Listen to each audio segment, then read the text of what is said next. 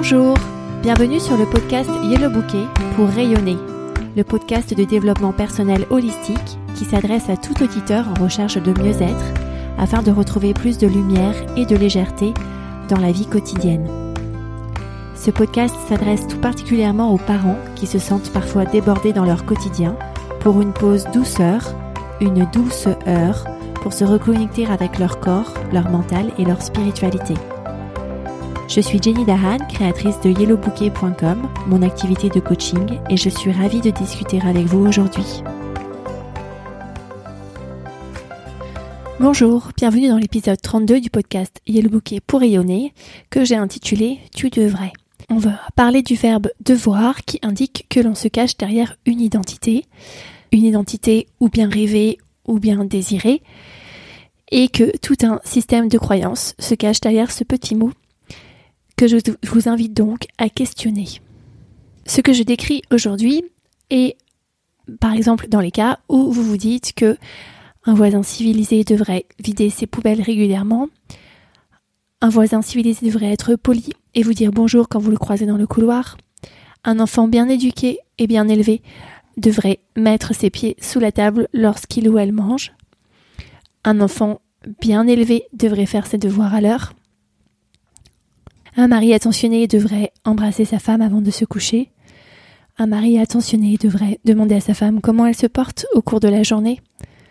Une manageuse exemplaire devrait lire tous ses emails. Une femme qui se respecte devrait toujours être très bien habillée, parfumée et maquillée. Un grand-père aimant de ses petits-enfants devrait passer du temps avec eux.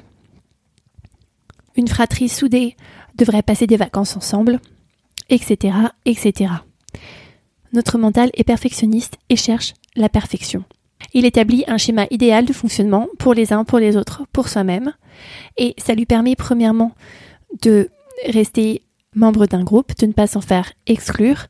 Par exemple, une femme mal habillée, non parfumée, non maquillée, risquerait de se faire exclure du groupe du couple ou de la famille,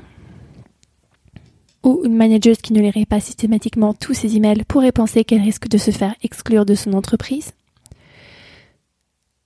Donc premier objectif de ce devoir, c'est effectivement de ne pas se faire exclure d'un groupe et c'est aussi d'acquérir l'amour d'autrui. Donc acquérir par exemple l'amour de son mari, dans l'exemple d'une femme bien habillée, bien parfumée, bien maquillée, et acquérir aussi l'amour de ses collaborateurs dans le cadre d'une manageuse qui lit tous ses emails. Ce qui est intéressant de remarquer, c'est que souvent, les attentes envers les autres sont les mêmes que les attentes envers soi. Et ce que l'on met en place comme dynamique à l'extérieur de soi est le miroir des dynamiques que l'on met en place envers soi-même. Je vous invite à écouter ou réécouter l'épisode 31 de ce podcast où je vous parle de vous comme étant la personne la plus importante de votre vie avec cet effet miroir et un peu plus d'exemples. Pourquoi est-ce que lorsque on emploie le, verbe devoir dans une phrase, c'est un indicateur qu'il faudrait le questionner? Parce que, première raison, est-ce que c'est vraiment un idéal utile pour nous, pour vous? Se dire que une femme, par exemple, devrait être toujours euh, bien maquillée, bien habillée, bien parfumée, n'est-ce pas une entrave à ce que vous puissiez exhiber votre propre style vestimentaire, qui ne correspond peut-être pas à la tendance générale? Et qui vous ferait sentir mieux, plus à l'aise, plus commode parce que finalement vous aimez le port de jean et des baskets plus que la jupe courte avec les collants transparents et les chaussures à talons. C'est vraiment utile pour vous de penser ça, alors gardez ce devrait, gardez ce devoir que vous vous donnez à vous-même ou que vous donnez aux autres, si vous sentez que ça vous fait avancer. Mais si vous sentez que ça commence à générer des émotions négatives, de frustration, de colère, de tristesse, de découragement, par exemple, alors commencez à questionner ce devoir. Parce que c'est la partie extérieure d'un iceberg, l'iceberg de vos croyances. L'iceberg de vos croyances qui, en fait, sont à la source, sont aux racines de vos pensées. Je vous invite à réécouter l'épisode 4 de la série de lancement de ce podcast.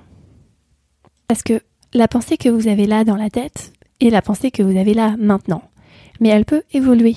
Et si vous restez accroché à un idéal qui ne vous permet pas d'avancer, vous êtes dans un état qui empêche la croissance et vous vous faites du mal.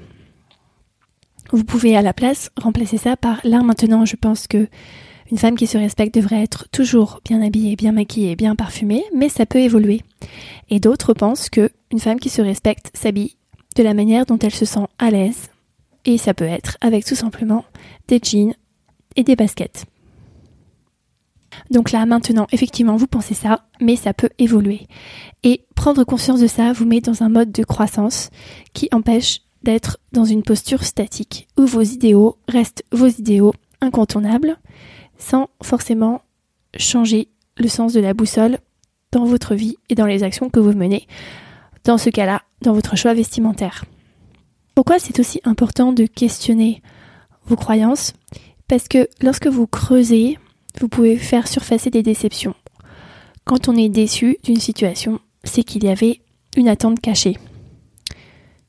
Par exemple, c'est votre anniversaire, vous avez répété depuis des semaines avec, votre mari que vous n'avez pas besoin de cadeau.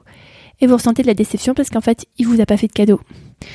Ça indique clairement que dans votre idéal de mari et d'épouse comblé, eh bien, le mari offre un cadeau à l'anniversaire de sa femme.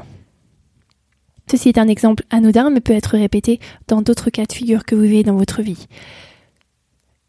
Être euh, alerte et attentif à ces émotions de déception vous permet d'identifier qu'il y avait une attente cachée que vous n'avez pas verbalisée, que vous n'avez pas mise à jour, et que un exercice d'observation, avec parfois l'aide d'un coach comme moi, peut vous aider à mettre à jour. Si je vous invite à être attentif aux attentes que l'on a auprès d'autres personnes, qui sont non seulement les attentes qu'on a parfois envers soi-même, mais qui sont aussi les attentes qu'on a avec des êtres qui sont chers à nos cœurs. Par exemple, si vous vous dites que votre collègue ne devrait pas tout le temps être triste et inquiet, ou bien renfermé sur soi-même, votre collègue ne devrait pas toujours être pessimiste, et que vous vous dites en parallèle que votre compagnon ou votre conjoint est aussi trop souvent pessimiste, je vous invite d'abord à décortiquer ce qui se passe entre vous et votre collègue en termes de pensée.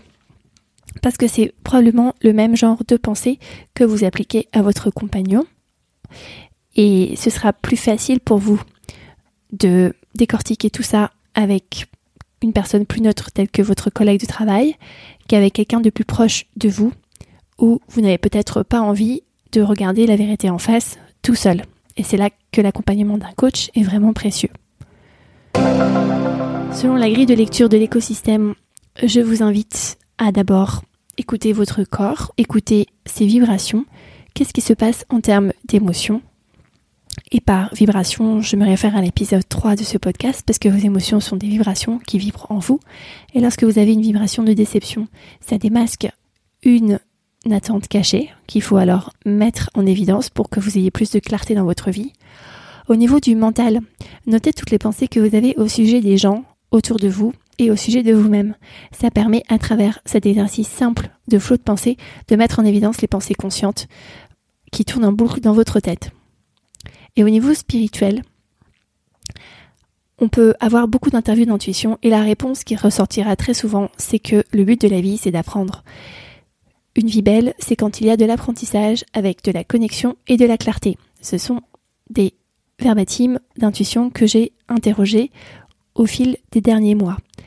Et les obstacles permettent de révéler les forces et les envies profondes des personnes et de continuer d'apprendre avec connexion et clarté avec tout ce qui se passe en nous.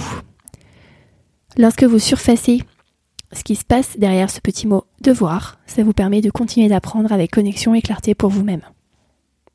En exercice pratique, je vous propose de relire avec attention tout ce que vous avez indiqué dans votre flot de pensée sur vos attentes à travers certaines personnes de votre entourage et à travers vous-même, et de surligner celles qui vous plaisent, celles qui vous sont utiles, dans une couleur, par exemple couleur verte, et de souligner aussi celles qui ne vous semblent pas utiles, en couleur rouge.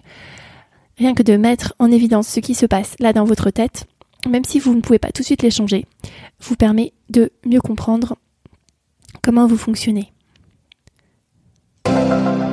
Si vous avez aimé cet épisode, partagez-le et mettre un commentaire sur vos plateformes d'écoute ainsi que partager cet épisode sont vraiment le binôme gagnant pour diffuser ce podcast auprès du plus grand nombre et le soutenir.